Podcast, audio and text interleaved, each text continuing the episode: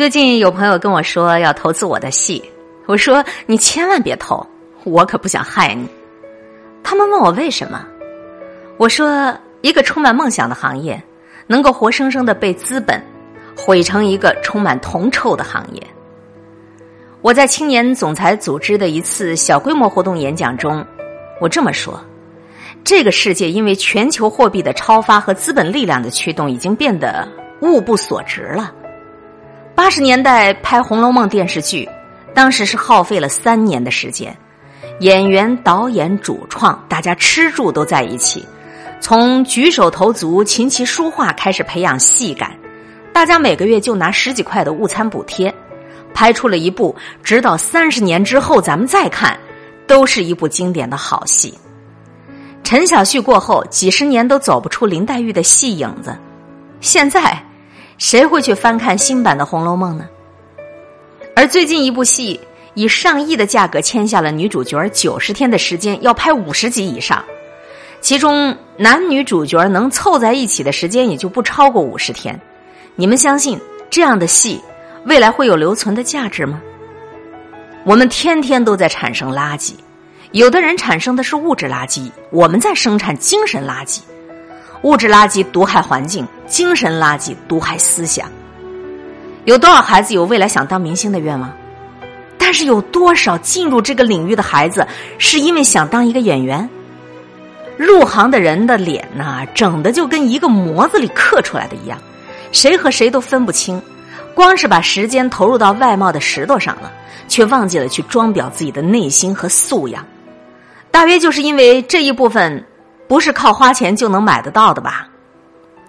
我说我想写一部律政或法政戏，完成民主法治社会的公民教育。所谓公，就是不以私的角度出发，以有利于大多数人的视角去看待这个社会问题，乃至涉及到自身利益的问题。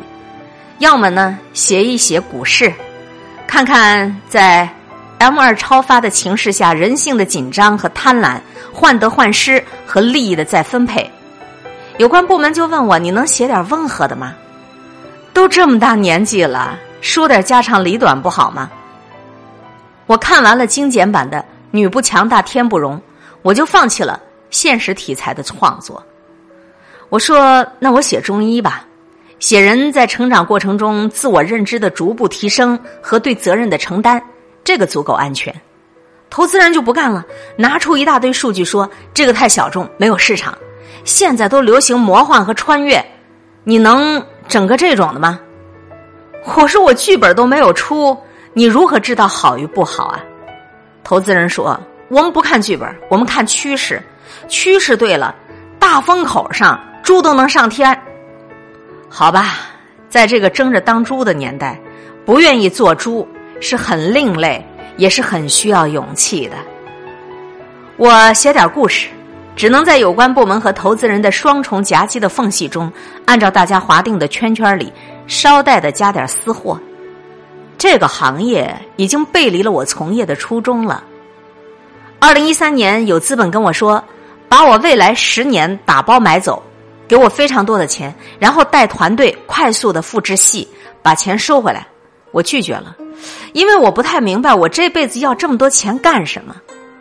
钱能够买来私人飞机、大豪宅和他人的羡慕，钱能够买来你内心的安全感吗？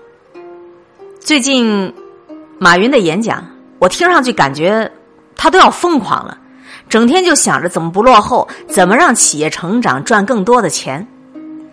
这个世界在绝大多数人的肉眼可见当中是由阴阳二元组成的，比方说白天黑夜，男人女人阴阳平衡才是健康。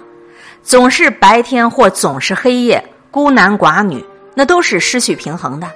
你每天吃进去东西是阴，第二天拉出来是阳，有进有出，这就是阴阳平衡。要是你连着三天你只吃你不拉，那你就得要去看医生了。我很好奇，那么多人赚了钱还想再赚，也舍不得花，这跟便秘有什么不同啊？